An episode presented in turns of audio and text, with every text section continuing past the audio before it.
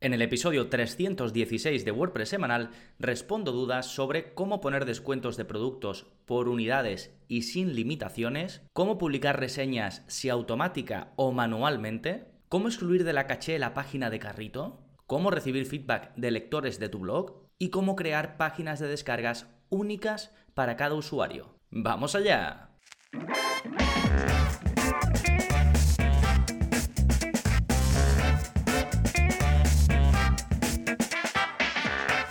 Hola, hola, soy Gonzalo y bienvenidos al episodio 316 de WordPress Semanal, el podcast en el que aprendemos WordPress en profundidad. Hoy voy a responder a cinco preguntas sacadas directamente del soporte que ofrezco en la formación. Ya sabéis, en gonzalonavarro.es pues tenéis los 65 cursos más el curso que sale cada mes, tenéis los vídeos de la zona código que son semanales y que vamos ya por, pues he perdido la cuenta, 260 y algo me parece. Y luego ese extra que me consta que muchos estáis apuntado solo por ello, que es el soporte. Cuando surge alguna duda relacionada con la creación y gestión de webs, pues ahí estoy yo para resolverla si está en mi mano. Y como digo, em, he sacado cinco que creo que puede ayudar a, pues a cualquiera que esté escuchando ahora mismo este podcast. Pero antes de adentrarme en ellas, como siempre, vamos a ver las novedades. ¿Qué está pasando en gonzalonavarro.es esta semana? Y tenemos por un lado el nuevo vídeo de la zona código, es el vídeo 266. Sí que estaba en lo cierto, llevamos 260 y pico de, de estos vídeos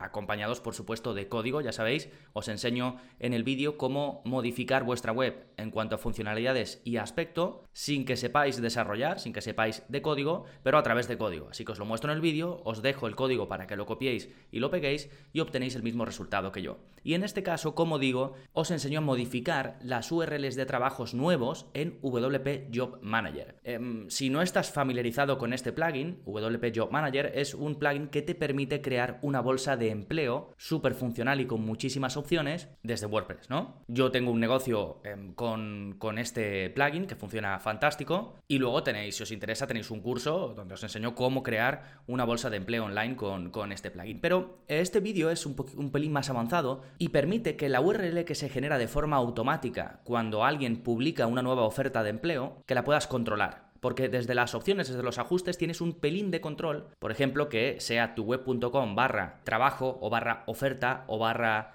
empleo y luego lo demás se genera de forma automática. Y te añade un montón de cosas. Te añade el nombre de la empresa que está publicando esa oferta, el título de la oferta, la ubicación si, es que existe, y se pueden crear URLs larguísimas. Entonces, si quieres controlarlo y mostrar solo lo que tú quieras, por ejemplo, solo el nombre del empleo, o el nombre del empleo, de la oferta, perdón, y añadirle al final un ID único para evitar que vaya a haber duplicidades, pues te enseño cómo hacer todo esto con un pelín de código, ya digo, simplemente copiar y pegar y lo tenéis. Sí, esto por un lado, por otro tenemos el curso más reciente publicado, que es el curso de creación de test AB en WordPress. Ya publiqué en el episodio anterior uno eh, acerca de este tema, ¿no? Acerca de los test AB en WordPress, cómo afrontarlos, cómo realmente los podemos llevar a cabo sin ser una gran agencia de marketing y con qué plugin eh, o cuál es el mejor plugin para hacerlo, ¿no? Pues además de ese episodio del podcast que dejaré enlazado, tenéis un curso completo sobre la parte técnica, cómo llevar todo esto a la realidad y, poder hacer tus propios tests para saber de forma empírica y no en base a tu opinión qué contenidos o cómo van a funcionar mejor tus contenidos si de una forma u otra. Sí, iré dejando todo en las notas de este episodio, ya sabéis, para acceder a las notas de cualquiera de los episodios,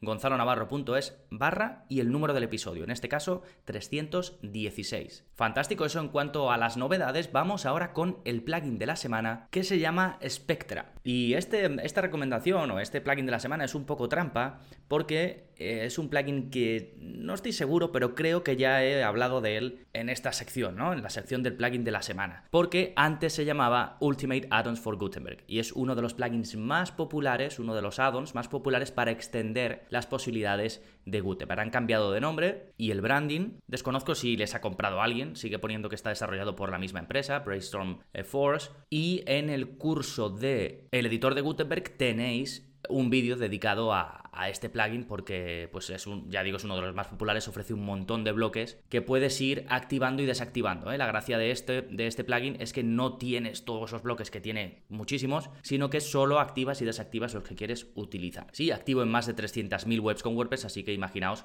lo popular que es. Recordad que tenéis el enlace en gonzalonavarro.es barra 316. Fantástico, pues ahora sí, vamos con vuestras preguntas y mis respuestas. Y comenzamos con la de Juan, que va sobre poner descuentos de productos por unidades sin limitaciones. Me dice, hola Gonzalo, quiero poner en mi tienda online, tengo el theme Storefront, descuentos de productos por unidades. Actualmente estoy utilizando el plugin WooCommerce Bulk Discount tengo 15 productos diferentes con la misma categoría y el mismo precio. Lo que me pasa es que a la hora de aplicar descuentos por número de productos, una unidad 3,95, tres unidades 10,95 y bueno, y me sigue diciendo, ¿no? Así hasta 10. Y continúa, solo me hace el descuento si los productos seleccionados son del mismo modelo. A la hora de poner varios modelos, no me hace el descuento, sino la suma total. He visto unos cuantos tutoriales de diferentes personas, no exagero si son más de 5, he probado todo lo que dicen en cada una de ellas, a veces se contradicen, pero los pruebo igualmente por si suena la flauta, pero nada, no soluciono el problema.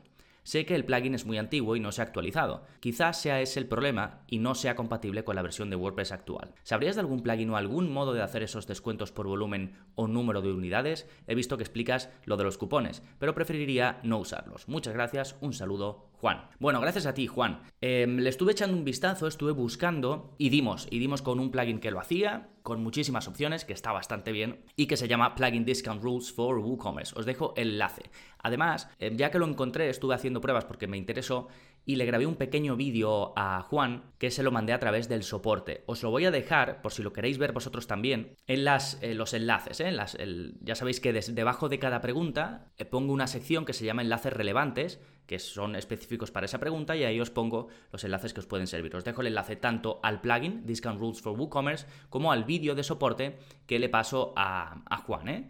El plugin está activo en unas 90.000 webs con WordPress, se está haciendo más popular desde que mm, yo se lo recomendé a Juan, es de la empresa Flycard y, es increíble las opciones que tiene. ¿eh? A veces resulta un poco hasta complejo configurarlo de tantas opciones que hay, eh, por eso le pasé el vídeo a, Juan. Así que si os interesa, pues ahí lo tenéis. Yo creo que prácticamente cualquier cosa que os planteéis en cuanto a, ofrecer descuento en base a cantidad y a otros parámetros, ¿eh? porque se llama Discount Rules, reglas de descuentos para WooCommerce, no solo en cuanto a cantidad, sino en cuanto a otras muchas opciones. ¿eh? Fantástico, pues vamos ahora con la pregunta de Javier, que va sobre si publicar reseñas automáticamente o manualmente. Me dice, hola Gonzalo, te quería hacer una consulta. Como en tu web hay mucho material, a lo mejor la respuesta está en algún vídeo. Si no es así, te comento.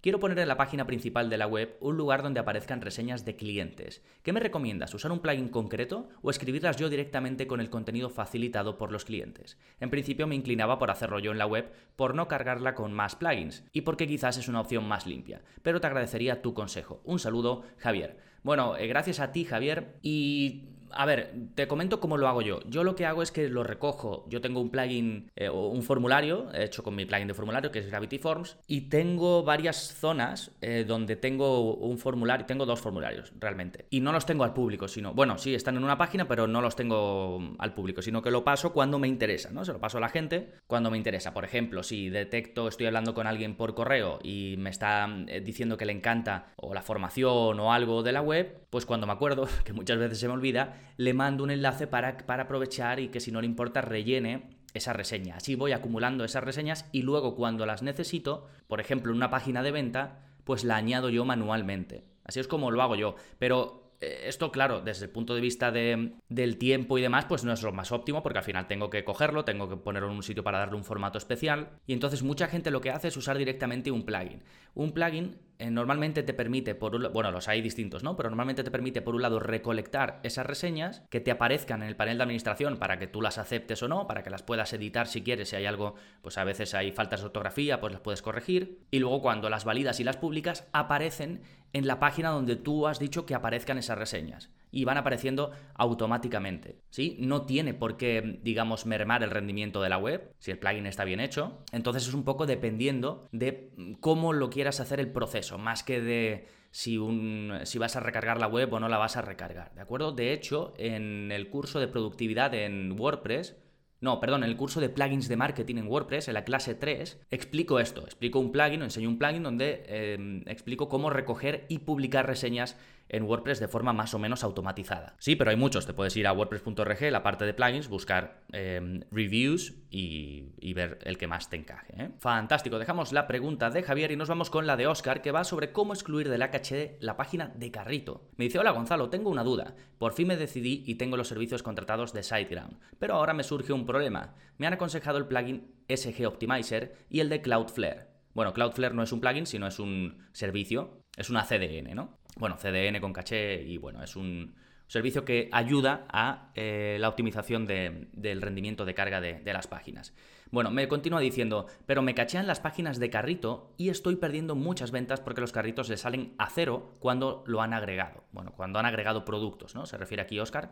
Y me sigue diciendo, ¿sabes alguna manera de solucionarlo? La única solución que me ha valido ha sido quitar los plugins y creo que eso no es lo mejor. Y me pone una carita triste. Bueno, claro que no es lo mejor porque lo ideal es que tengas eh, un plugin de optimización del rendimiento y que lo tengas bien configurado, ¿no? Vale, eh, claro, claro, esto es una máxima. Hay que excluir de la caché la página de carrito sí o sí. Y la página de pago si es que es en la, si es que la tienes en la propia web. Y con SiteGround lo puedes hacer, es muy fácil. Vamos con SiteGround, con el plugin de, caché de SiteGround que se llama SG Optimizer. Por cierto, tenéis un curso em, de optimización de, con SiteGround, donde vemos su plugin de seguridad y su plugin de optimización que es SG Optimizer. Y además las opciones dentro del hosting de SiteGround eh, para, pues eso, para hacer optimizaciones. ¿eh? Os lo dejo en la parte de enlaces de esta pregunta 3. Y bueno, em, como digo, eh, en concreto, para lo que me pregunta Oscar, es muy fácil. En los ajustes de, em, SG Optimizer te vas a, a, una opción que se llama exclusión de URLs. Ahí escribes la URL del checkout y le das a excluir. Es así de fácil, ¿eh? no, hay, no hay más. Y en cualquier o casi cualquier otro plugin de caché te dan esta opción. Si no te la dan, seguramente no sea el mejor plugin de caché. Hay veces que si lo tienes a nivel de servidor, que también está bien, el, caché a nivel de servidor, en muchas ocasiones está mejor. En el caso de SiteGround es a nivel de servidor, entonces lo que pasa es que lo controlas desde el plugin de WordPress para, por comodidad, ¿no? Eh, como digo, en ocasiones pues eh, lo puedes buscar en las opciones de tu hosting o preguntarle al soporte de tu hosting y hacerlo desde ahí. Pero cualquier eh, plugin de mm, seguridad que se precie va a tener las opciones de exclusión, Yo, nosotros tenemos, por ejemplo, el curso de WordPress Rocket también, que es un plugin hiper popular de caché y optimización del rendimiento de carga de la web y en el propio curso vemos cómo hacer cosas como estas, como por ejemplo excluir cualquier URL de ser cacheada. ¿eh? Os lo voy a dejar, no lo tenía, pero lo estoy añadiendo ahora mismo, os lo voy a dejar también en la parte de enlaces de esta pregunta de Oscar. Fantástico, pues vamos ahora con la pregunta de Esther, que va sobre cómo recibir feedback de lectores del blog. Me dice, hola Gonzalo, estamos regularizando la publicación de entradas en nuestra web y ya tenemos programado el calendario editorial. Bueno, fantástico, súper previsora. Y me sigue diciendo, al ser las primeras publicaciones, nos gustaría hacer un mes de prueba y poder tener más feedback de nuestros lectores. Para ello hemos pensado hacer encuestas de satisfacción, pero queremos hacerlo de la manera que resulte más fácil y sencilla para la gente que nos sigue. Hemos pensado varias opciones. Una, pasar las encuestas a través de un grupo de WhatsApp. Dos, poner un formulario al final de las entradas a modo de encuestas con unas breves preguntas. Tres, añadir un enlace al final de la entrada que lleve a un cuestionario de Google. Cuatro, buscar algún plugin para que pueda añadir esta encuesta al final de la entrada. ¿Qué te parece? Un saludo, Esther. Bueno, otro saludo para ti, Esther. Me parece fantástico la previsión y que queráis desde el principio eh, recoger feedback, pues para tener foco y para no publicar contenido por publicarlo y hacer, mm, publicar cosas que le guste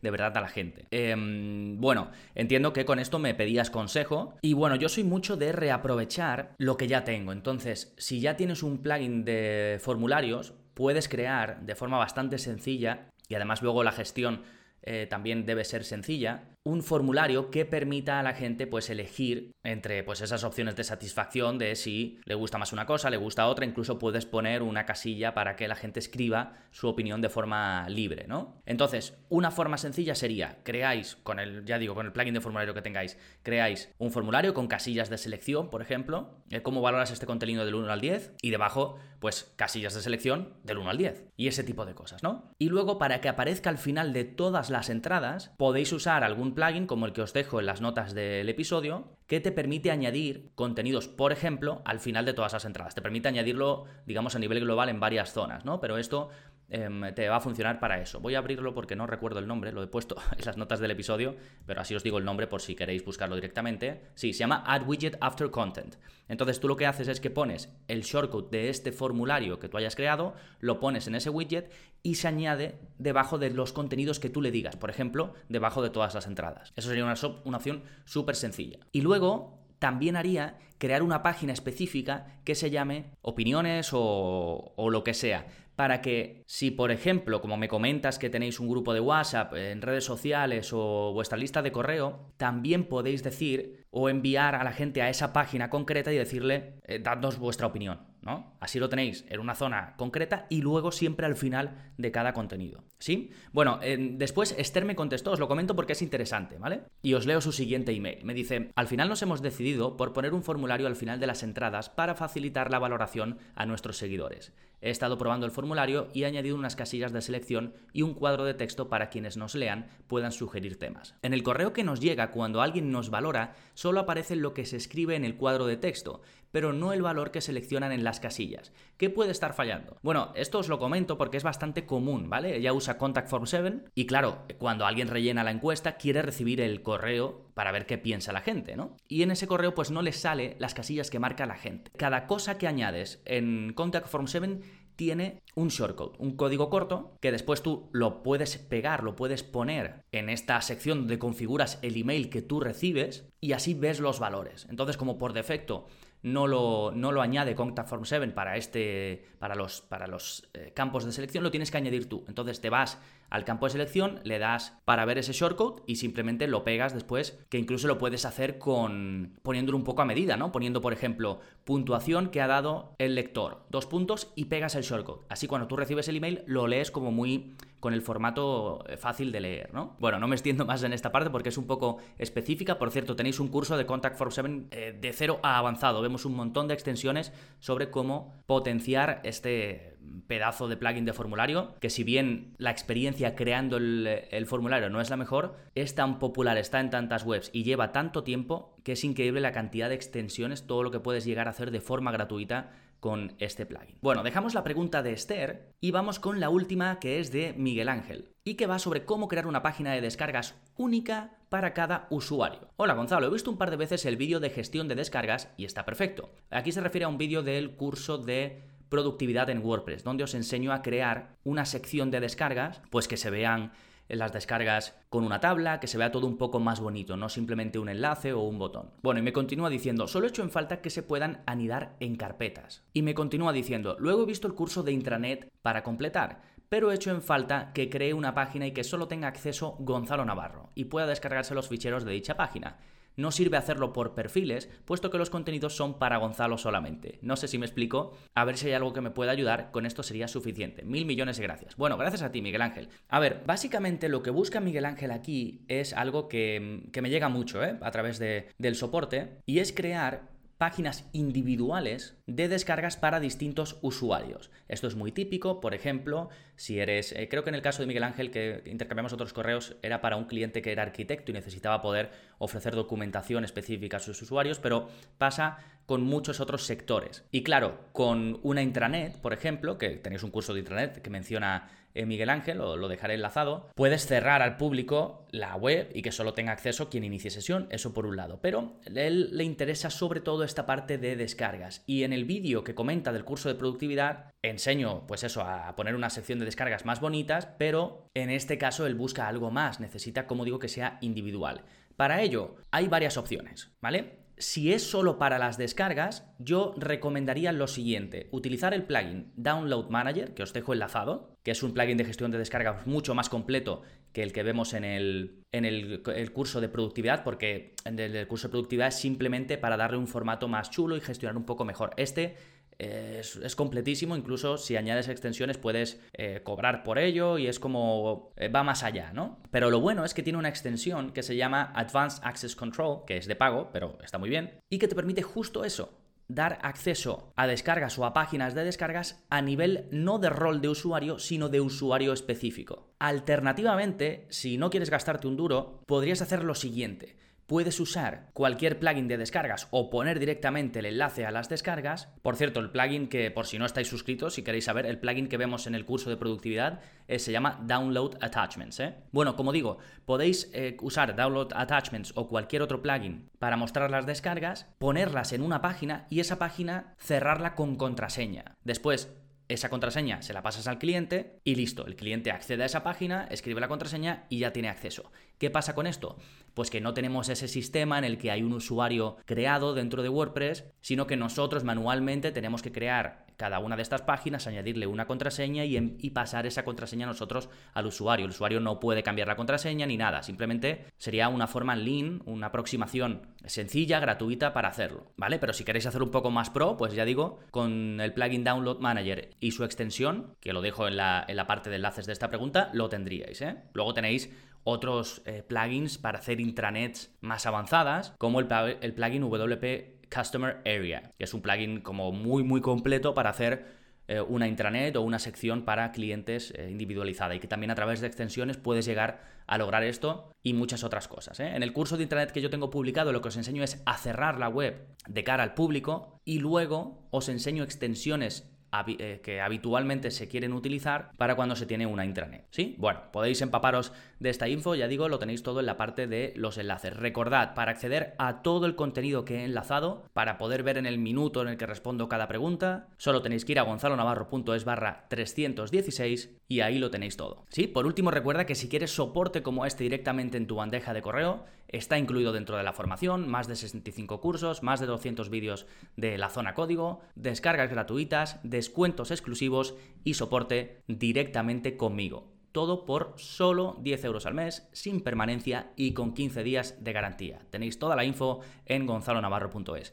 Nada más por este episodio, nos seguimos escuchando. Adiós.